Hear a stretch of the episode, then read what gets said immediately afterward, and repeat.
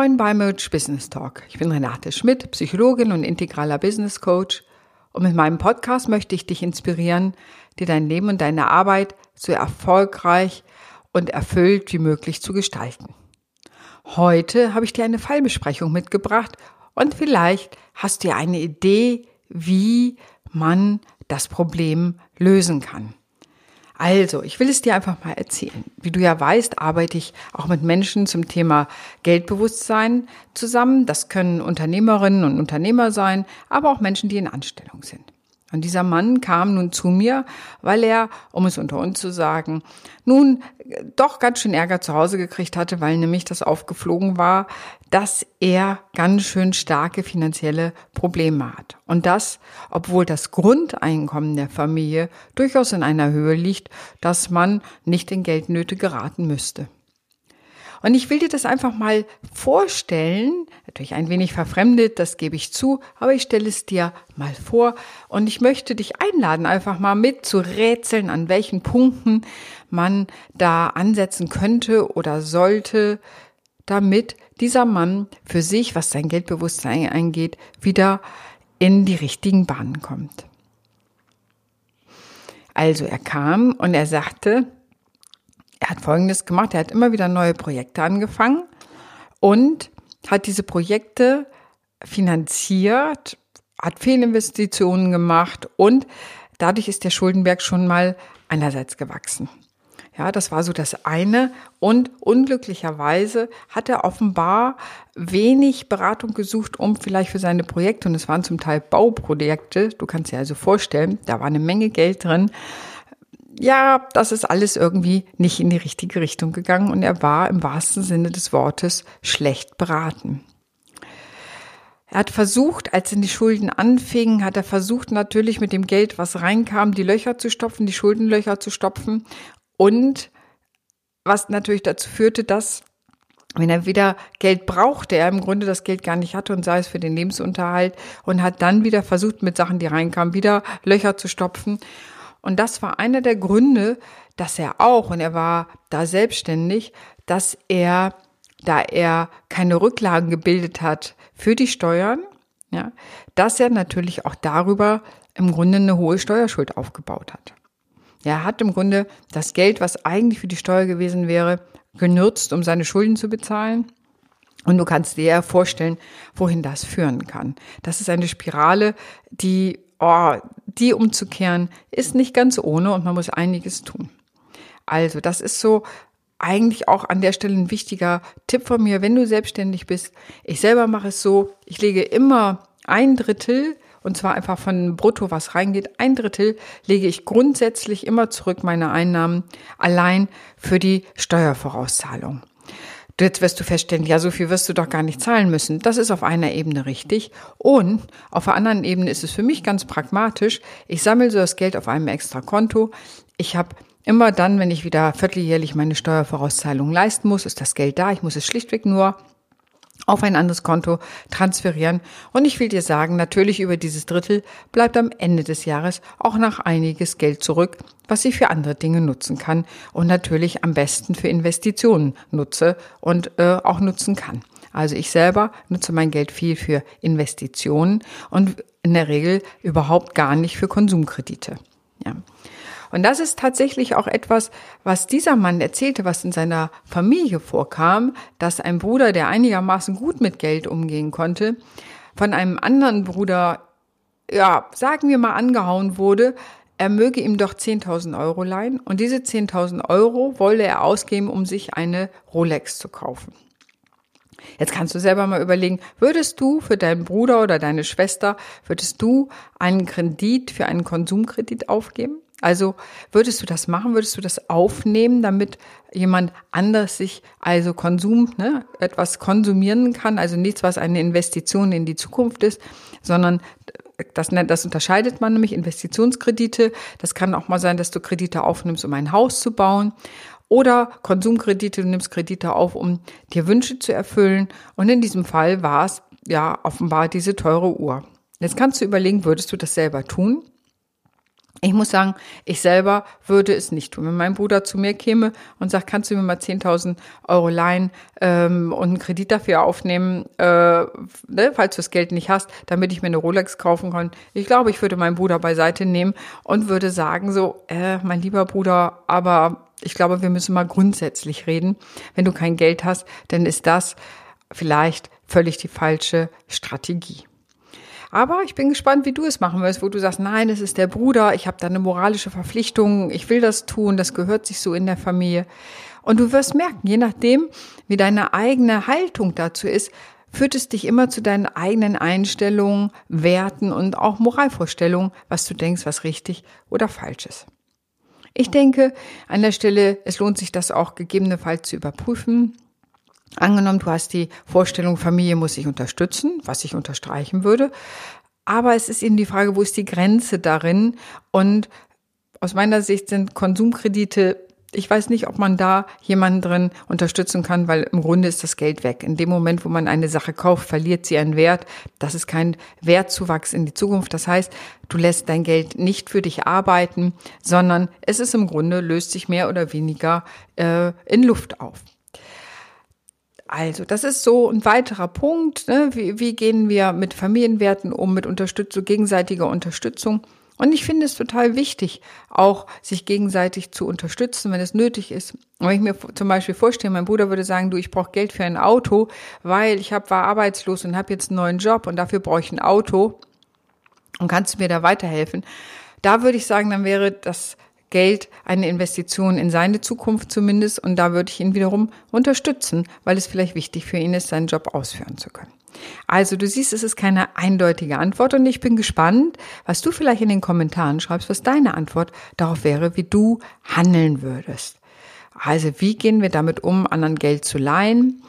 Ja, was ist so die eigene Haltung dazu? Wann würden wir es machen? Wie viel Geld hast du schon in deinem Leben verliehen und nie wiederbekommen? Ja, wie groß sind die Summen? Wie viel Geld hast du dir geliehen und nie wieder zurückgegeben? Auch sowas kann es ja geben, dass du dann an irgendeiner Stelle auch, sagen wir mal, Dinge in Vergessenheit geraten. Das kann nicht, muss ja nicht böswillig sein, aber dass Dinge auch mal in Vergessenheit geraten. Ähm, und gerade letztens hatte ich äh, mit jemandem gesprochen und äh, der erzählte, er hätte einem Freund eben auch Geld geliehen, richtig mit Vertrag und allem, weil der gerade mit seinem Unternehmen in einer Krise war. Und als äh, jetzt im Rahmen der Auseinandersetzung mit dem Geldbewusstsein ist darum gehen, auch diese Schulden, die andere bei einem haben, also das Geld, was man anderen geliehen hat, das wieder auch zurückzuholen, dass da nicht zu viele offene Fäden sind. Da sagte doch der Freund, wovon man fragen muss, ob es ein Freund war, sagte, nö, er fände es eigentlich ziemlich frech, dass er das nun zurückfordern würde. Also, und dann merkst du, hier geht es so sehr um Verantwortung für das Geld. Selbst wenn ich mir mal Geld leihe in einer Notlage, übernehme ich Verantwortung für meine Situation, sage ich ja, ich muss mir das Geld leihen, lieber Freund, wie gut ist es, dass du das getan hast. Und jetzt natürlich gebe ich es dir zurück und nicht, dass ich ihn im Nachhinein noch sagen wir mal, etwas unfreundlich werde, warum er überhaupt zu dreist sein könnte, sein Geld zurückzufordern. Da übernimmt aus meiner Sicht, wenn ich das von der Seite des Geldbewusstseins her betrachte, jemand die Verantwortung für sein finanzielles Handeln definitiv nicht. Und das ist eine der wesentlichen Grundlagen, dass du Verantwortung für dich und dein Geld übernimmst. Das ist eine der Grundlagen für ein positives Money-Mindset. Und es ist ja eben nicht nur das Mindset, sondern der Umgang mit Geld, was du da machst. Also die Verantwortung dafür zu übernehmen. Sei dir klar, wie viel Geld du hast, wo du Geld für ausgibst, wie du Sachen investieren willst, wo man, wo du Geld investierst und was wirklich wichtig ist. Ja, die Geschichte geht noch weiter. Also das heißt, wie wichtig das auch ist beim Thema Geld, auch immer die Familie zu betrachten und zu gucken, wie geht denn die Familie mit Geld um? Was haben wir da gelernt? Welche Lernerfahrungen habe ich da? Ja, hat man Konsumkredite gemacht? Hat man anschreiben lassen? Ja, das mit dem Anschreiben ist total lustig. Bei mir in der Nachbarschaft ist es so, wir haben so einen kleinen Tante-Emma-Laden und da kann man tatsächlich anschreiben lassen. Entweder man kann am Anfang des Monats Geld abgeben und dann wird das einfach alles, was man einkauft, nach und nach davon abgezogen. Oder man kann sagen, Mann, ich komme gerade, ich habe kein Geld dabei und ich lasse es immer auf meinen Hund anschreiben. Also mein Hund hat sozusagen ein Konto bei meinem Tante Emma Laden und ab und dann gehe ich immer wieder hin, natürlich wenn ich mit meinem Geld und äh, kann sozusagen die Dinge wieder abbezahlen. Das passiert manchmal, wenn ich einfach unterwegs bin und schlichtweg kein Portemonnaie dabei habe. Aber das nur soweit zum Thema Anschreiben. Natürlich ist das hier mehr was Spielerisches und was auch recht Lustiges, aber natürlich ist es sonst äh, auch da wieder Verantwortung für das Geld zu übernehmen. Ich lasse ja nichts anschreiben, weil ich denke, ich habe kein Geld mehr, sondern ich habe schlicht mein Portemonnaie nicht dabei und könnte, müsste jetzt nur nach Hause fahren und wieder zurückfahren, um das zu begleichen. Aber das ist zum Beispiel ganz süß bei meinem Tante Emma Laden, dass sowas möglich ist, also so ein bisschen aus dem Alter herausgegriffen. Und das ist natürlich auf Vertrauen basiert. Ich glaube, würde ich, äh, würde ich meinen, sozusagen das Konto meines Hundes nicht wieder ausgleichen, dann würde auch das relativ schnell wieder vorbei sein. Ne, denn Geld verleihen und sich Geld leihen hat viel auch mit Vertrauen zu tun. Habe ich das Vertrauen darauf? Das ist ein Teil auch, wie ist unsere Beziehung gestaltet? Habe ich Vertrauen, dass du mir das wiedergibst, dass du verantwortlich mit Geld umgehst, wie ich verantwortlich mit Geld umgehe? Wirst du mir das wiedergeben? Und es kann immer mal passieren, dass man in einer Notlage ist oder in eine Situation kommt, wo man sagt, ah, kannst du mir da weiterhelfen? Aber die Frage ist, wie ist die Beziehung und bleibe ich in meiner eigenen Verantwortung, dieses Geld auch wieder zu beschaffen und geben, geben dann auch natürlich zurückzuzahlen. Oder eben auch einzufordern. Ja, oder bist du mehr auf der gebenden Seite, dass du immer gern, ich sag mal, Kredite oder Sachen ausgibst für andere und da Geld gibst, ohne es zurückzufordern? Zurück zu meiner Bes Besprechung des Falls. Da war es nämlich so, dass eigentlich der Rückfluss des Geldes, der, den dieser Mann verliehen hatte, selbst von seinen Brüdern in der Regel gegen Null ging. Das heißt, er hat oft das Geld gar nicht zurückbekommen und sie haben ihn, ich weiß auch nicht, was da im Hintergrund passiert ist, aber da erzieht einer den anderen. Der eine wird erzogen, das Geld zu geben, der andere wird vielleicht auch erzogen, dass er da immer Geld nehmen kann. Und erst jetzt, wo die Krise richtig dick ist, da macht dieser Mann die Türen zu und sagt, ich verleihe kein Geld mehr. Und siehe da, seine Brüder finden andere Lösungen, ihre finanziellen Probleme damit in irgendeiner Weise umzugehen. Ja, also sich das auch klar zu machen, wir sind alle erwachsene Menschen. Und wenn man selber das gerade nicht kann oder möchte, finden die Menschen immer Lösungen, andere Wege zu gehen, um ihr Problem zu lösen. Also das muss man sich immer wieder klar machen. Man ist selten der letzte Notnagel. Ähm, man ist nur ein Notnagel und manchmal vielleicht sogar ein ganz bequemer so dass ich immer zu dir kommen kann, weil ich weiß, du tust es ja sowieso und ich muss mir keine weiteren Gedanken machen, wie ich mir mein eigenes, mein Problem sozusagen löse an der Stelle. Also das Thema Geld und natürlich geht es beim Geld viel um das Thema Vertrauen hier in der Beziehung natürlich.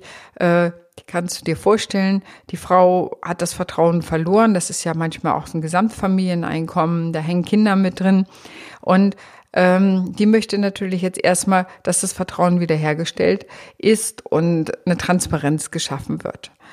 Und ich kenne das so oft, dass es gar nicht so leicht ist, wenn man erstmal Probleme mit dem Geld hat, da wirklich die, den Mut zu besitzen, sich selber da ins Auge zu blicken oder sich selber genauer anzugucken, was man da einfach über die Jahre vor sich selber auf einer Ebene auch versteckt hat, also so dass man das nicht wahrgenommen hat, was man da eigentlich alles gemacht hat.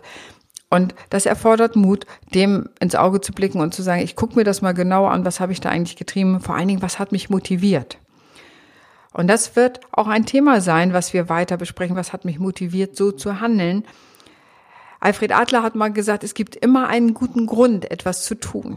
Und das meinte er nicht ironisch, sondern er sagt, wir wollen versprechen uns immer irgendetwas mit unseren Handlungen und deswegen ist es immer sinnvoll, den guten Grund hinter allen Handlungen zu suchen und dann natürlich zu gucken, ob man womöglich diese Sache, die man dann haben will, erreichen will, auf anderen Wegen erreicht, die, wenn zum Beispiel es um das Thema Geld geht, sagen wir mal konstruktiver sind, als sich selber in so einen Schuldenkreislauf zu bringen. Ja, und ich bin gespannt, welche Themen du noch ansprechen würdest, welche du im Auge haben würdest, wenn es um das Thema Geldbewusstsein geht. Und du siehst schon, hier geht es auch darum, wie ist meine Einstellung zum Geld. Ja, da fließen immer Werte mit ein. Ja, wie genau traue ich mich oder es hat auch mit Status zu tun. Geld hat oft mit Status zu tun, dass ich einen Status darstelle, den ich vielleicht auch gar nicht habe, aber nach außen hin gerne zeigen möchte. Ja, ich bin wer. Ich kann, ähm, und ich bin wer im Sinne, ich habe was. Und das ist ja auch immer noch üblich, obwohl ich da auch einen Wandel feststelle. Heute muss ein Auto kein Statussymbol mehr sein. Und selbst in Hamburg, das mit der Uhr, das da äh, das als Statussymbol gilt, nimmt tatsächlich in bestimmten Kreisen mittlerweile auch ab. Jetzt, wo man sich mal wegen Autos einfach Carsharing leihen kann, ist es, verändert sich das auch. Und viele äh, haben gar kein eigenes Auto mehr. Das ist ja auch nochmal ein Umdenken, auch im Sinne der Umwelt. Ja, aber das Thema Geldbewusstsein, du siehst, es fließen Werte mit ein, wie zum Beispiel Status oder so. Es fließt die Auseinandersetzung mit Scham mit ein. Wenn man erstmal sich so in die Schulden getrieben hat und letztendlich auch seine Familie damit gefährdet, entsteht ja ganz viel Scham. Ja, man schämt sich für die Dinge, die vielleicht, die man getan hat. Man findet das Ganze sehr peinlich und es ist ja auch peinlich. Und trotzdem braucht man den Mut, kann ich nur sagen, dem ins Auge zu blicken, zu sagen, was habe ich da eigentlich gemacht? Was hat mich motiviert, so dass ich in Zukunft andere Wege finden kann, um nach und nach mich wieder aus dieser Schuldenfalle rauszuholen und da perspektivisch mir vielleicht sogar auch Vermögen aufzubauen. Also, das heißt, ist ganz wichtiger als Selbstständige eben auch, dass du guckst, dass du, wie ich, vielleicht ist dir das ein an, so eine Idee, immer ein Drittel deiner, aus, äh, deiner Einnahmen grundsätzlich zurücklegst für Steuersachen, so bekommst du da nie in die Bredouille so dass du das immer gut bezahlen kannst. Und ich mache es auch so, ich lege immer auch 20 äh, Prozent zurück für Investitionen. Also was immer das ist, ob es nun Betongeld ist oder andere Dinge, in die man investieren kann. Und ich lege 10 bis 20 Prozent, also ich lege ja immer 10 bis 20 Prozent zurück, auch für, sagen wir mal, Altersvorsorge oder Rententeil, also außer, auch für außergewöhnliche Situationen, so dass jeder Unternehmer sollte im Grunde ein halbes Jahr, ein Geld für ein halbes Jahr liegen haben, so dass egal was kommt, dass er in der Lage ist, einfach, wenn er mal selber ausfällt, äh, in der Lage ist, alle weiteren Kosten bestreiten zu können, die anfallen und das sei von der Miete der Wohnung, von anderen Verbindlichkeiten, die man hat, bis hin zur Telefonrechnung. Also da kannst du auch an der Stelle überlegen, was wäre es für dich, wenn du so überlegst, was sind deine Ausgaben im Monat und ich hoffe, du weißt es, was du monatlich an Belastungen hast und an Ausgaben hast und das einfach mal sechs multipliziert. Das sollten die Rücklagen sein. Und du wirst sehen, das hat nochmal auf einer anderen Ebene den Effekt, dass du nämlich relativ entspannt mit Kunden umgehen kannst, weil ab jetzt brauchst du nicht mehr den nächsten Auftrag not, nötig, damit dein Konto gedeckt ist, sondern du kannst selber entscheiden, ob du Lust hast auf diesen Kunden, ob du da einen echten Mehrwert schaffen kannst oder äh, ja, du musst es einfach nicht mehr machen oder du die Freiheit hast. Es können ja auch Lebenssituationen auftauchen, wo du sagst, ich bin gerade nicht so arbeitsfähig, selbst wenn ich nicht krank bin, wenn Trauerfälle in der Familie ist, sind oder andere Dinge gerade, ne, oder ganz viele Hochzeiten oder du weißt schon, was ich meine. Dann kann es ja manchmal sein, dass du auch dir dafür Zeit nehmen willst, weil das Leben ist so kostbar und das gemeinsam zu feiern. Ja, also, das war heute mal so der Fall, ein kleiner Einblick in einen Fall in welche Richtung man da denken kann, wenn es um das Thema Schulden geht und Schulden machen, auch als Unternehmer und Unternehmerin. Äh, aber das kann natürlich auch für angestellt gelten und gilt in diesem Fall auch. Er war selbstständig und ist jetzt angestellt. Ich bin gespannt, was deine Ideen ist, in welche Richtung man sonst noch denken kann und freue mich auf deine Kommentare. Ich freue mich auch, dass du heute wieder dazugehört hast und wenn du Lust hast, empfehle mich ruhig weiter, dann äh, damit auch andere sich von meinem Rich Business Talk inspirieren lassen können. In diesem Sinne wünsche ich dir einen fantastischen Tag. Deine Renate.